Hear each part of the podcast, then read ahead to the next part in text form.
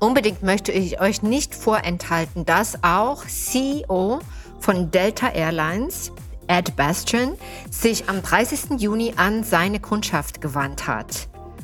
Auch in einer Form des offenen Briefes und im Vergleich zu dem Lufthansa-Brief muss ich sagen, auch sehr sich entschuldigend und sich natürlich auf die Veränderungen der Luftfahrt äh, beziehend, auf die ähm, weitgreifenden Veränderungen, aber er stellt auch noch mal ganz klar heraus, dass es ihm darauf ankommt, dass die Werte wie Ehrlichkeit, Integrität, Respekt und Ausdauer eben im Mittelpunkt jeder Entscheidung stehen und es ist auch ganz klar herausgekommen, dass Customers die erste Rolle spielen. Customers und Mitarbeiter. Und ich gebe da mal ein ganz klares Beispiel. Und zwar hier benennt er auch ganz klar, wir haben Jahre damit verbracht, Delta als Branchenführer in Sachen Zuverlässigkeit zu etablieren.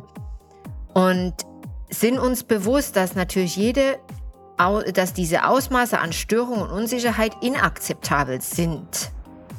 Sie haben sich jedoch dafür entschieden, ihre Zeit, ihre Ressourcen und ihre Loyalität in Delta zu investieren und erwarten zu Recht ein erstklassiges Erlebnis auf jedem Flug.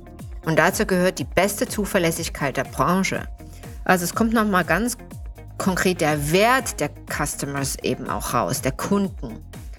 Und ähm, das fand ich eben sehr unterschiedlich zum Lufthansa-Brief. Das habe ich da ein bisschen vermisst. Beziehungsweise Emotionen kamen da gar nicht zum Tragen. Es wurde sich entschuldigt. Und auf Einzelheiten, wie zum Beispiel jetzt auch das angegangen wird, die Verbesserung, wie die Probleme bewältigt werden wollen, fehlte meiner Ansicht nach beim Lufthansa-Brief. Im Gegensatz zu Delta geht es der Firma um Wiederherstellung der Zuverlässigkeit. Ganz klar, die Dinge werden sich nicht über Nacht ändern, aber wir sind auf dem Weg der stetigen Besserung zu den Maßnahmen, die wir ergriffen haben. Und da gehören jetzt äh, eine Serie von Maßnahmen, die versprochen werden.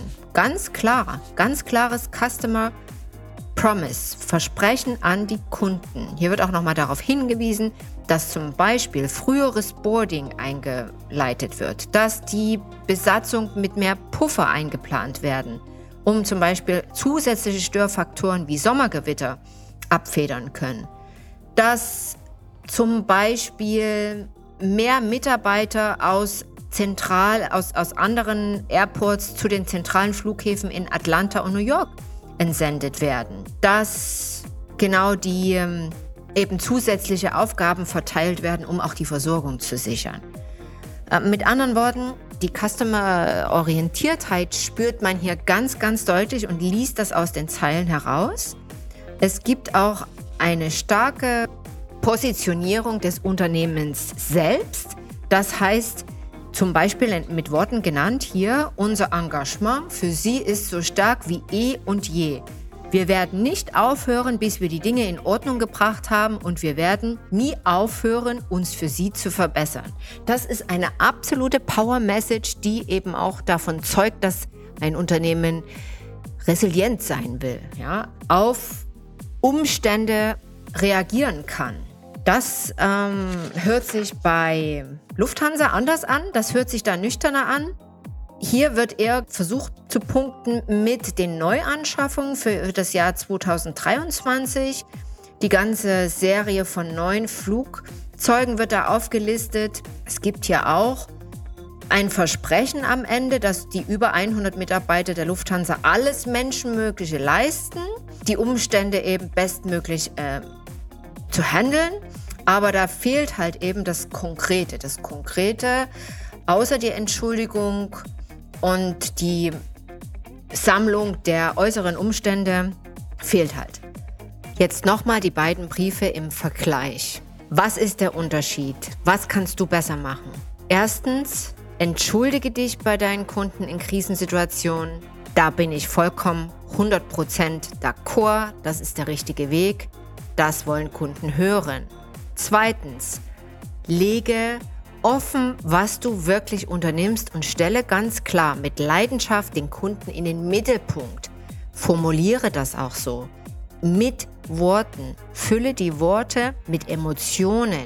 Geh weg von dem Faktischen und erreiche deine Kunden mit Sprache und mit Initiativen, die sie wirklich berühren.